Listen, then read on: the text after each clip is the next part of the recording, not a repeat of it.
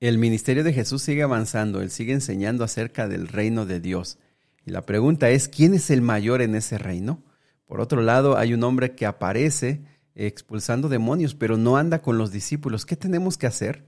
Y en tercer lugar, también esta mañana vamos a ver acerca de las tentaciones. ¿Qué hacer ante las tentaciones? Quédate con nosotros.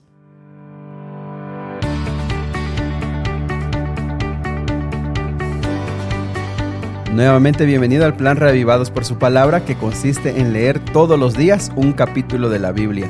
Y, y, esta es una ayuda, esta es solamente una ayuda en la que queremos motivarte, animarte, desafiarte para que tú por tu propia cuenta puedas leer la Biblia. Esta es una ayuda, como lo decimos, esta es una ayuda la cual puedes poner cuando vayas viajando, la, cual puedes poner mientras estás cocinando, mientras estás en el trabajo.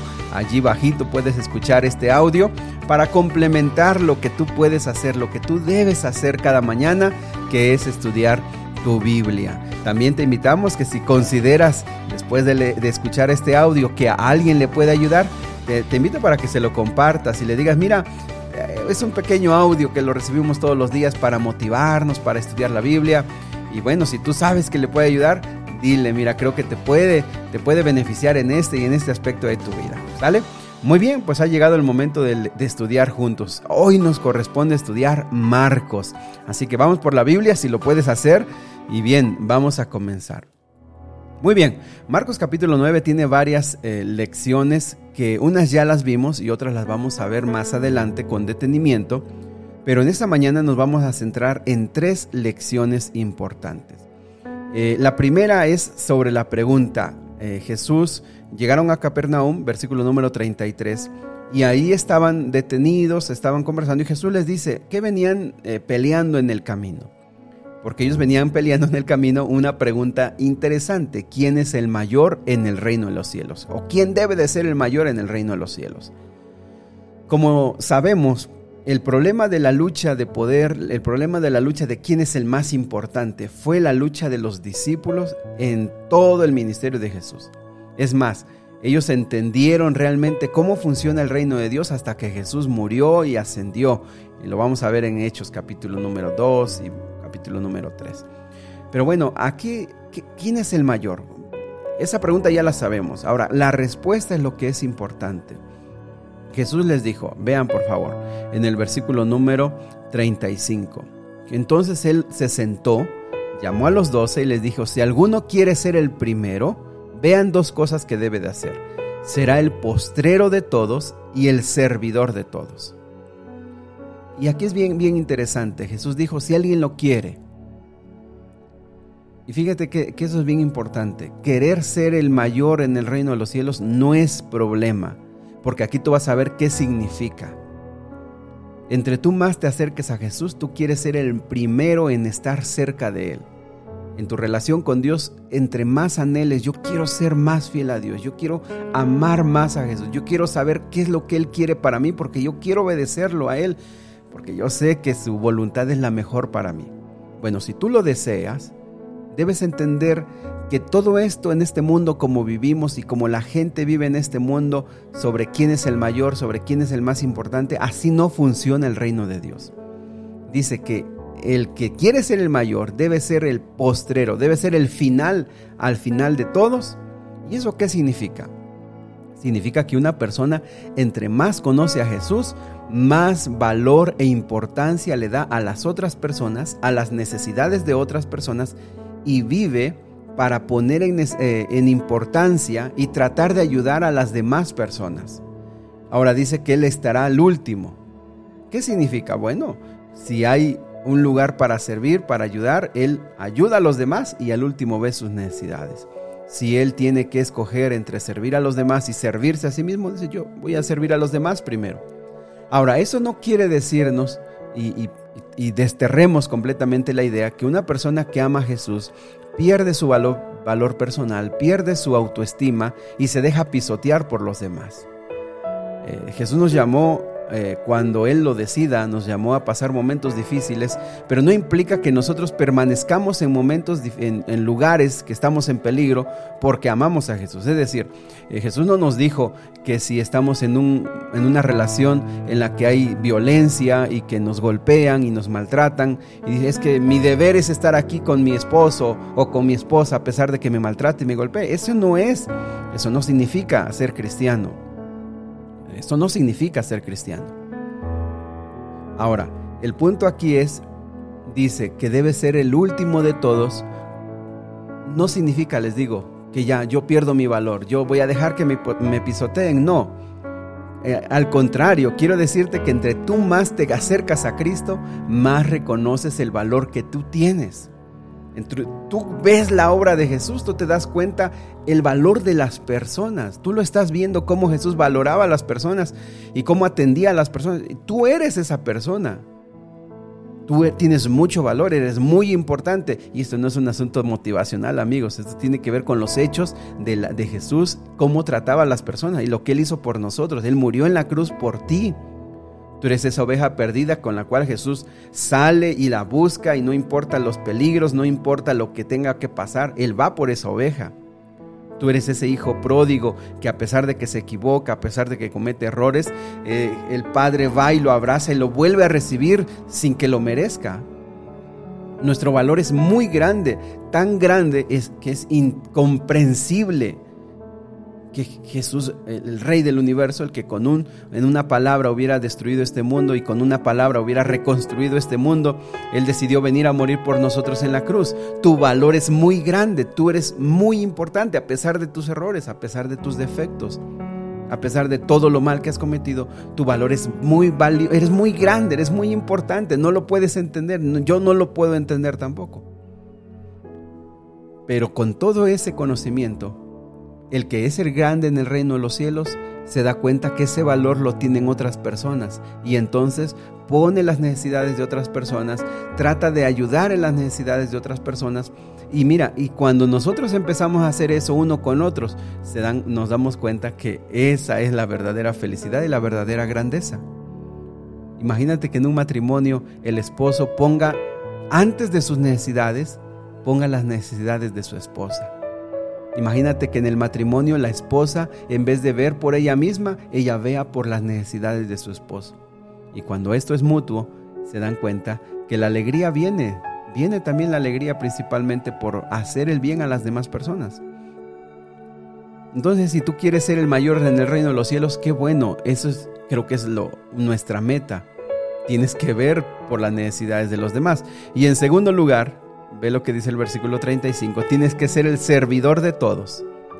Entre más grande responsabilidad tienes, tu responsabilidad es servir a los demás, servir. Y Jesús vivió para servir, siempre estaba sirviendo. Jesús nunca hizo un milagro para servirse a sí mismo. Todo lo que hizo Él fue para servir a los demás. Y amigos, el más grande en el reino de los cielos sirve desinteresadamente sin que le reconozcan, sin que le aplaudan, sin que tenga que ponerle reflectores. El más grande en el reino de Dios no espera a que le digan muchas gracias, fue excelente lo que tú hiciste. Jesús, Jesús nos enseña eso. Y creo que es de las lecciones más difíciles de aplicar, ¿verdad?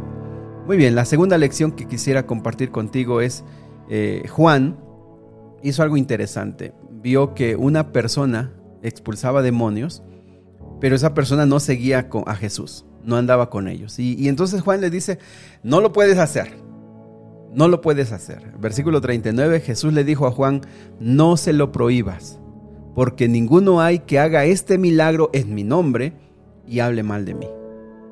Y sabes, esta lección es bien interesante porque aquí vemos a Juan no preocupado por el maestro, preocupado por el honor de ellos como discípulos. Oye, nosotros somos los discípulos, nosotros andamos con Jesús.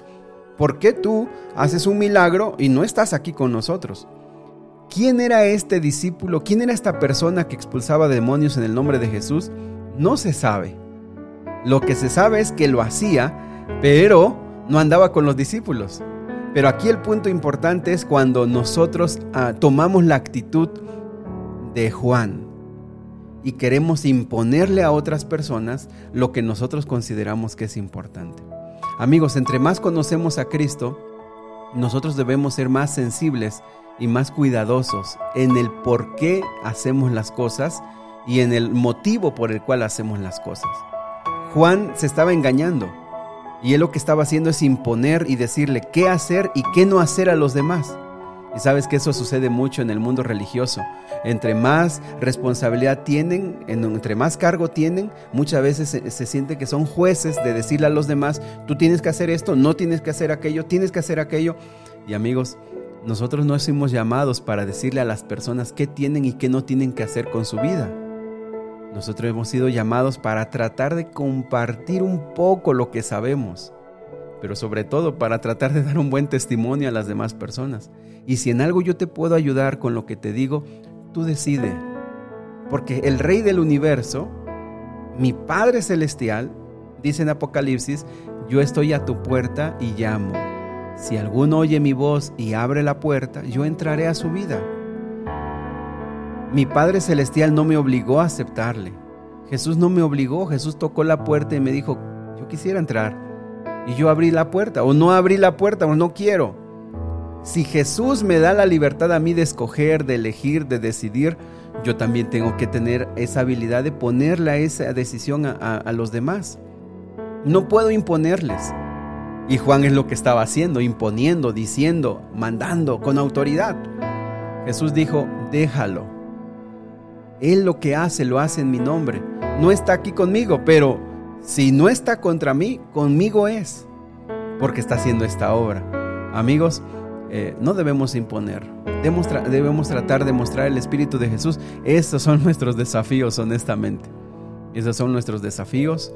Eh, nuestro desafío es estudiar la Biblia y tratar de explicarla, tratar de entenderla y las personas tomarán su decisión. Pero si alguien te dice, si un día tus hijos, tu cónyuge te dice, mira, no me hables de Jesús, no me hables de la Biblia, yo no quiero saber, un compañero de trabajo o alguien eh, te dice, mira, ya, ya, ya no quisiera que tú me estés diciendo eso de la Biblia, yo, yo déjame en paz.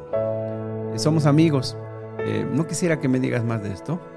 Amigos, no, no, debemos tratar de forzar. Mira, sí es que tú te va a ayudar, tú te vas a perder, mira que el fuego eterno, no, esas cosas, esas cosas no son así. Lo que mejor podemos hacer es que nuestra vida, nuestra vida pueda ser un buen testimonio. Ya no le hables, predícale con tu testimonio.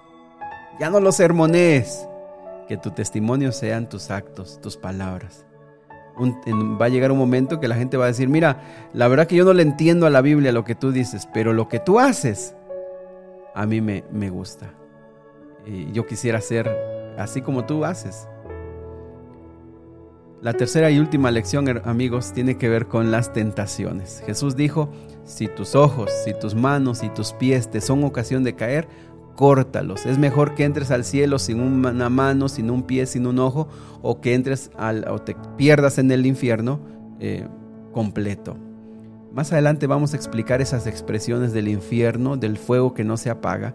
Lo vamos a estudiar en otro tema aparte, pero ahora la lección.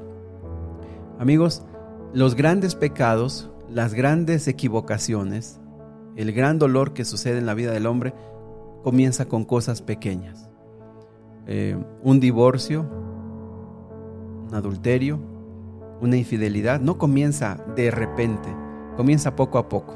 Comienza con la mirada cuando se queda una persona casada o con un compromiso, se queda observando a otra y deja, deja, permite, ¿verdad?, que en su interior se hagan sentimientos y pensamientos. Un día eso se va, va a ir creciendo, eso se va a ir desarrollando hasta que van a venir palabras, van a venir actos y finalmente va a venir una infidelidad. Todo comienza con cosas pequeñas. Todo comienza a través de nuestros, eh, eh, nuestros sentidos. El pecado entra a través de nuestra, nuestros ojos, de nuestra mente, de nuestro eh, olfato, de nuestro gusto, del tacto. Es la manera en la que las tentaciones llegan. Y entonces lo, el consejo de este día, dice la Biblia, es córtalas en el momento. No permitas que tu mente eh, se espacíe en eso. Hay una ilustración muy bonita que me parece que nos ayuda a entender. Eh, alguien dice, no puedes evitar que los pájaros vuelen en tu cabeza, vuelen sobre tu cabeza. No lo puedes evitar, pero sí puedes evitar que los pájaros hagan un nido en tu cabeza. Y, creo que eso nos ayuda a entender eh, si tú estás conociendo a Cristo y tienes tentaciones sobre el alcohol, sobre las drogas o, sobre la infidelidad, no lo sé. Yo, no sé cuáles son las tentaciones que, cada uno tiene, pero eh, lo que dice la Biblia es, eh, córtalas en el momento que te llegan. No, no, no dejes espacio para que la tentación crezca, porque cuando crezca va a ser tan fuerte, tan irresistible, que tú vas a caer y vas a perder todo. El cortarse los ojos, la mano y el pie no es literal. nunca nadie por golpearse, nunca nadie por encerrarse va a, va a ayudar en algo. Lo importante es pedirle al Señor, Señor, em, estoy siendo tentado en algo que yo sé que me va a hacer daño, pero ahora mi misma naturaleza no quiere dejar hacer esto, no quiere dejar de ver esto, no, no quiere dejar de sentir esto.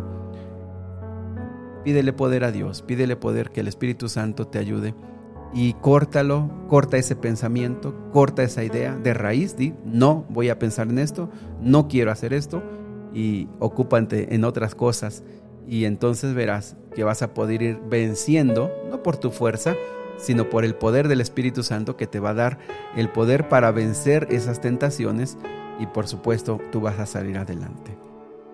Quiero invitarte para que hagamos una oración. Querido Dios y Padre, ayúdanos a luchar, a ser conscientes que somos débiles y que podemos caer en tentaciones, pero ayúdanos a tener la actitud que tú enseñaste, cortarlo de raíz cortar antes de que esas tentaciones crezcan y antes de que nos metan en esos problemas tan grandes que hoy suceden, problemas que destruyen la salud, que destruyen familias, problemas que destruyen nuestra economía, problemas que acaban con nosotros. Ayúdanos a hacer, eh, a entender que debemos cortarlas cuando comienzan. Señor, también ayúdanos a no obligar a las demás personas a hacer esto o a hacer aquello. Ayúdanos a darles un testimonio bueno y ayúdanos, Señor, a hablarles de ti y, que las personas tomen sus decisiones. Y Padre, ayúdanos a querer ser muy cercanos a ti, a servir a los demás y a poner a los demás en primer lugar y por supuesto a nunca olvidar que somos muy valiosos delante de ti. Te lo pedimos en el nombre de Jesús. Amén. Muy bien amigos, pues que Dios me los bendiga, que pasen un excelente día, que Dios esté con ustedes durante este día. Y bueno, si Dios lo permite, nos vemos el día de mañana. Te recuerdo que si te parece que esto le puede ayudar a alguien, lo puedas compartir. Y si de alguna manera crees que, que alguna persona le puede incomodar, también mm, sé sincero con esa persona y no se lo compartas. Eh, lo más importante es que nosotros podamos compartir un buen testimonio, un buen ejemplo y, eso va a ayudar también bastante. ¿Sale? Que Dios me los bendiga, mis amigos. Que pasen un excelente día.